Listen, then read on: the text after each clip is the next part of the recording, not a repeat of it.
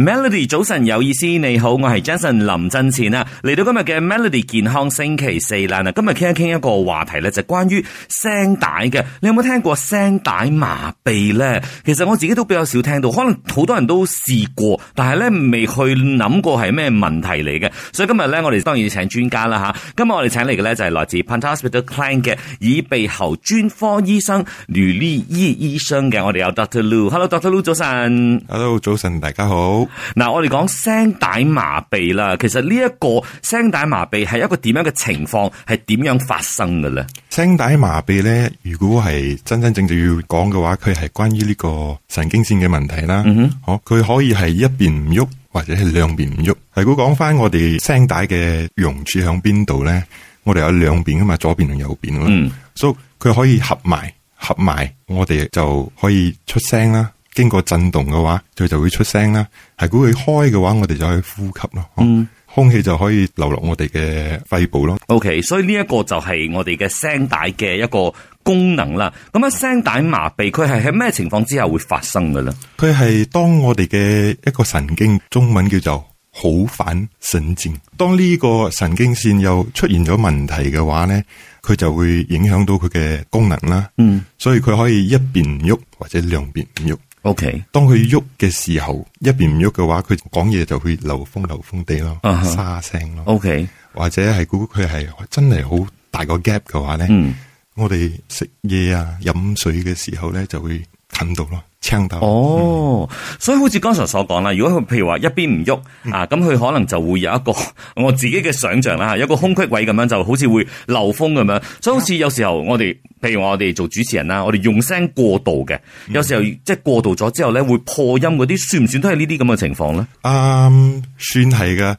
佢係當我哋嘅聲帶唔可以合埋嘅時候，嗯哼，正常係要合埋嘅。正常係要合埋，經過嗰啲誒震動咧，就會產生聲音啦。啱唔啱？係，所以話如果你講要高音甜、嗯，中音甜、係，低音勁嘅話咧，嗯哼，所以我哋係好需要佢嘅喐動，係，唔淨止係佢嘅喐動，同埋佢嘅長度咯，哦。你先至可以 hit 到個 high pitch 嘛。 O、k 所以咧，即係我哋嘅聲帶嘅嗰個運用啦，即係你睇住你要 hit 到點樣嘅一啲 notes 等等啦吓，嗯冇錯嗱，好似呢啲咁樣嘅誒，即係聲帶嘅麻痹啦，佢通常會發生喺邊啲人嘅身上？其實大家都有可能嘅。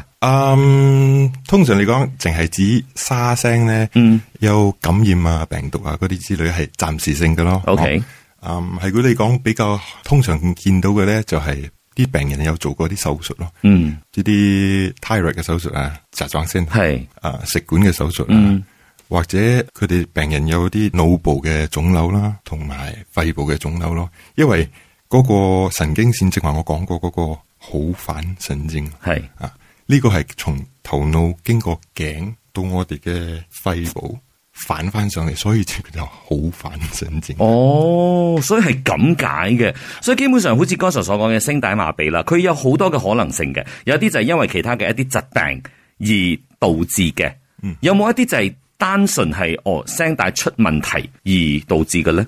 係如果係聲帶出問題嘅話，我覺得唔應該嗌做聲帶麻痹咯。啊哦，會係其他嘅症會症係其他狀咗嘅啦症。狀咗啦。啊，譬如話我哋嘅聲帶嗰度都有一個關節噶嘛，嗯哼嗯哼，啊係個關節出現問題嘅話，啊嗰、個就係個問題咯。哦，除此之外，聲帶嘅活動都要需要啲肌肉噶。嗯哼，係嗰啲肌肉退化嘅話，譬如話有啲病人係有中過風啊之類嘅話，都會可能有呢啲誒症狀嘅咯。嗯，OK，了解。好啦，咁轉頭翻嚟咧，我哋睇一睇啦。即係如果係真係有聲帶麻痹嘅問題嘅話咧，我哋身為嗰個病患啊，或者我哋嗰個當事人嘅話，會感覺到啲乜嘢嘢咧？同埋點樣被診斷出嚟嘅咧？轉頭翻嚟睇一睇，守住 Melody。早晨你好，我係 Jason 林振前啊。繼續今日嘅健康星期四啦。我哋今日咧請嚟就係 Pantai Hospital Klang 嘅耳鼻喉專科醫生，我哋有 Dr. Lu 喺現場嘅。Hello，Dr. Lu，早晨。早晨，大家好。嗱，今日傾關於呢個聲帶麻痹啊嘛，剛才又講解咗誒點樣即係為之係聲帶麻痹啦。但係如果係我哋係本身係有呢一個問題嘅話，我哋會感受到啲咩嘅咧？因為麻痹呢樣嘢咧，即係 numbness 嘛，我哋可能嘅手臂啊、腳臂，我哋好清楚知道哦，佢就係手臂、腳臂嘅。但係聲帶麻痹，我哋會感覺到啲咩嘢嘢咧？聲帶麻痹嘅話咧，第一我哋會嗯覺得我哋嘅聲會好沙聲噶，係佢係一邊唔喐嘅話，係佢一邊唔喐，亦都有一個 gap 嘅話，我哋講嘢就好似有漏風漏風地咁樣嘅。嗯哼哦，講嘢唔清楚嚇，會好 frustrating 嘅。 ，OK，係嘛冇控制唔到嘅，控制唔到噶，因為佢一邊唔喐啊嘛嗯嗯嗯，所以係估佢另外一邊可以冚翻埋嚟嘅話咧，啊咁就冇事啦。 ，OK 就個係聲好翻咗啦，翻咗啦，但係依然另外一邊都係冇喐噶嘛。係嘛，啊係，哦，OK，但呢個講緊單一邊嘅嗯哼啦，係估雙邊唔喐嘅話，佢係一個大嘅 gap 嘅話，啊咁你就好容易啃親啦。哦，我哋嘅聲帶係估合埋嘅話，可以避免我哋嘅口水啊，或者啲啊飲品啊、嗯，即食物係啊逐親咁樣係嘛啱冇錯，嗯哼啊所以就唔會有呢啲 pneumonia 啦，即係嗯講肺炎啊。 ？OK，所以因為如果兩個聲帶都合唔埋嘅話，你就有好多嘅危機喺度啦。啱，啊，除咗佢合唔埋之外咧，如果佢係合得好埋咧，哦，即係開唔翻，開唔即係翻，太密啦。啊你連呼吸都呼吸唔到噶。哦，個聲音咧就好似嗯 Star Wars 嗰個 Darth Vader 咁，嗯，好大聲啊，甚至有時佢係呼吸困難嘅，啊哈，會變藍。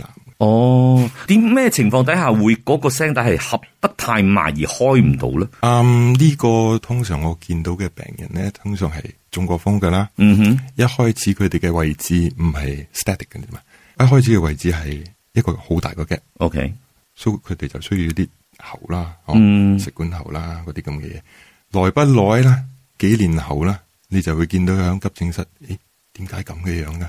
所以通過喉鏡嘅時候就睇到佢合埋咗啦，啊哈，所以呢啲係算係咩咧？後遺症嚟噶。可以算係啦，因為啲神經衰弱啦嘛，嗯然之後啊誒呢、個肌肉又退化啦。嗯， so 嗯，到阿尾佢哋都係解釋唔到嘅啦。佢係講到阿尾最終嗰個 position 係合埋嘅。嗯，有啲人會唔係唔係話唔係個個都會咁唔係個個樣都會啦。OK，即係有呢一個可能性喺度啦吓。通常係雙邊嘅咯，唔係單嗯邊嘅。，咁所以即係變成係，如果未去睇醫生，我哋必須要透過呢啲自己嘅感覺啊，或者我哋講嘢嘅方式啊，開始有少少改變啊，或者講嘢好辛苦啊，又或者係食嘢好容易捉到啊、啃到啊等等嘅，就可能懷疑會係呢個聲帶麻痹啦吓。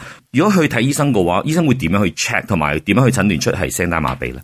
如果去睇醫生嘅話，我就會問呢、個啊一個完整嘅病歷啦，嗬嗯即係講個 history，係問下究竟有冇感染啊，嗯有冇做過手術啦，相關嘅手術啦，當係然，哦有冇中過風啦，嗯哼有冇食嘢嘅問題啊？嗯哼有冇逐親啊？你對聲嘅要求係點樣噶？嗯哼，你嘅工作咯，因為工作好重要啊噶嘛。係好似 Jensen 你嘅話，係經常要講嘢嘅。唔講嘢嘅話 好大問啊題揾唔到食噶啦， 所以就變成咧就必須要去了解一下病人嘅嗰個情況嗯係點樣嘅。咁、有冇得話用啲咩儀器去照啊、check 啊，可以見到噶？可以有嘅。嗯哼啊，我哋會用呢個喉鏡啦，嗬嗯 endoscopically，因為佢有軟性嘅或者有硬性噶嘛。嗯軟性嘅當然可以喺呢個 office 裏邊做啦，嗯所以我哋就用一個 camera 透過鼻哥。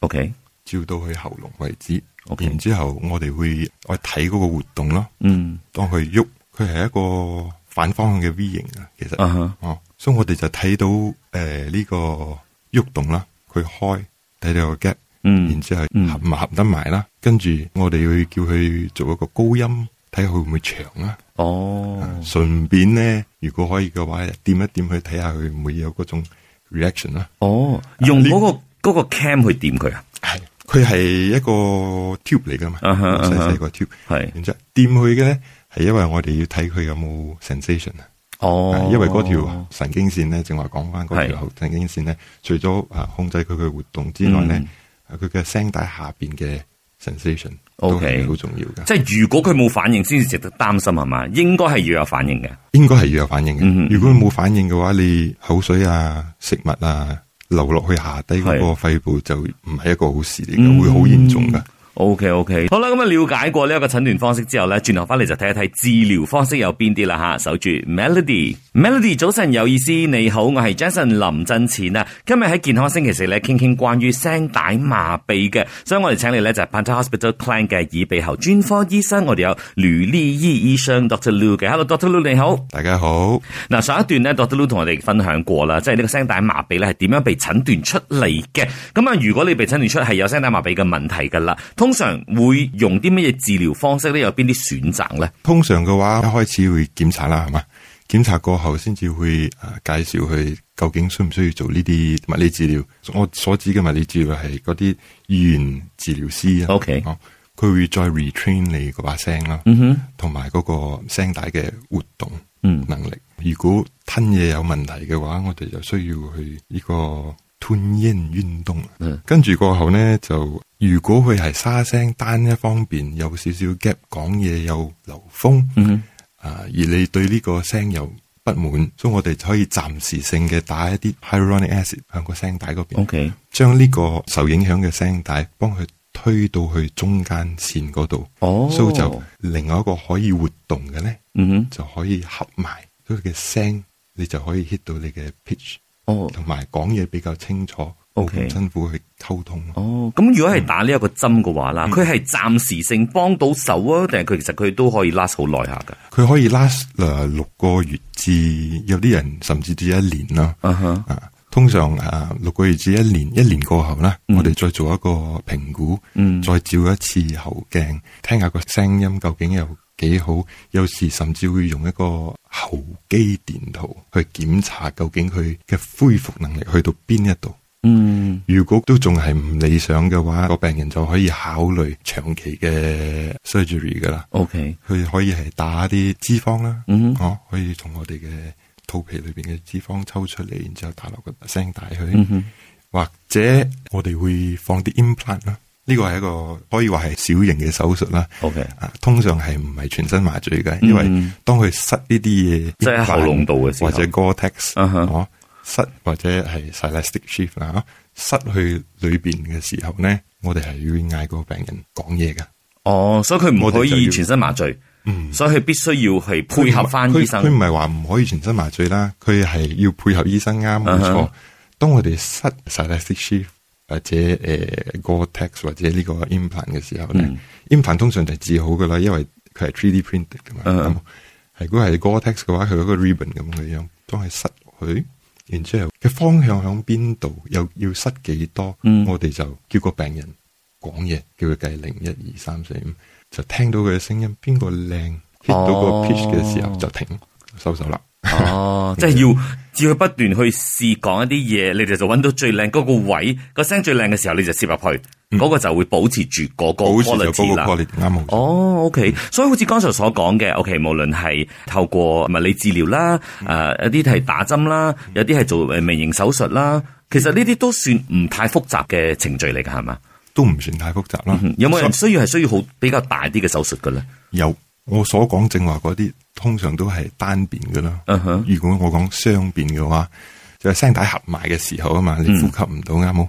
我哋就會響個聲帶其中一邊啦，有時係兩邊啦嗬。嗯其中一邊響拉尾少少嗰啲割開佢，割開佢就會有一個細細嘅窿口咯。嗯哼，呢個細細嘅窿口就可以導致到病人可以呼吸，哦，至少俾佢可以呼吸先啦。啱冇錯。但係佢嘅聲都未必係最好嘅 quality 嘅嗰陣時。呢樣嘢就好奇怪，你啊哈記得正話我講係估佢嘅聲帶係合埋嘅時候啊哈合埋嘅時候通常都有空氣可以流上嗯流落啊嘛，所以佢講嘢其實個 quality 都幾唔錯嘅，但係就係唔可以有高音啊、低音啊哦咁樣嘅樣。即係平平咁樣講嘢 OK 嘅， O K 嘅，你叫佢太高太低就唔得啦。嗯，都會有少少沙聲啦。哦。咁當然唔係講到做到好似歌手咁樣嘅樣啊啦。 OK，咁啊，咁我哋了解過咧，就係呢個聲帶麻痹嘅一啲症狀啊，誒、診斷方式啊，治療方式之後咧，睇一睇嗱，平時咧係咪我哋自己所做嘅嘢或者日常嘅一啲行為咧，都會令到呢一個聲帶麻痹嘅機率會高翻啲咧？有啲乜嘢做法可以預防佢發生嘅咧？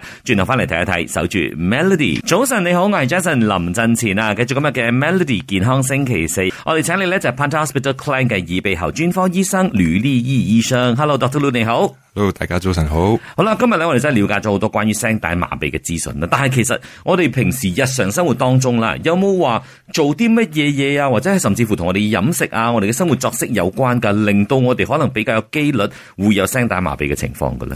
都係嗰啲啦，你要照顧好自己身體啦，啱嘛？嗯啊食嘢嗰啲方面要啊 make sure 我哋嘅免疫力 OK 啦，啱嘛？嗯哼啊，除此之外就要照顧我哋嘅聲帶咯。點樣去照顧嗯係咧？咯，點樣照顧咧？好多方法㗎，簡單啲嚟講啦，嗯哼保暖可以嘅，飲少温水咯。溫水嚇我講係咁可以嘅話，做得到嘅話，嗯每個小時飲一口水咯。哦嗯嗯，OK，即係俾佢潤一潤咁樣啦，啱係嘛冇錯，因為 OK 你唔可以太過乾㗎嘛。嗯嗯啱冇嗯除此之外，唔好 음, whisper 啦，唔好咁樣講嘢，啊，竟然係咁樣啊！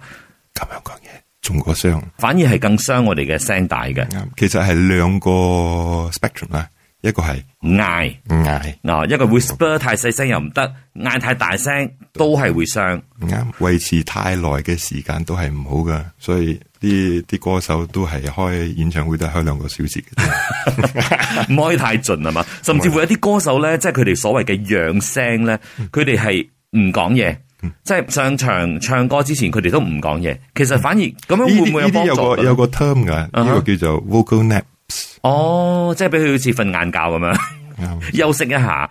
但係休息耐咗，譬如好似我哋有時瞓咗覺起身，我哋嘅聲要開噶嘛，嗯係所以嗰陣時你都係仲有一啲開聲嘅 exercise，令到佢開翻啲啦，就嗯會靚咗噶啦嗰陣時呢。啲算係 warm up 啦，但係嗰個肌肉啊 of course 係我個嗰、個聲帶嘅肌肉咯。嗬 O K O K，咁誒飲食方面，好似剛才所講，哦，每一個鐘可以飲少少水俾佢潤一潤啦。飲凍水有冇影響㗎咧？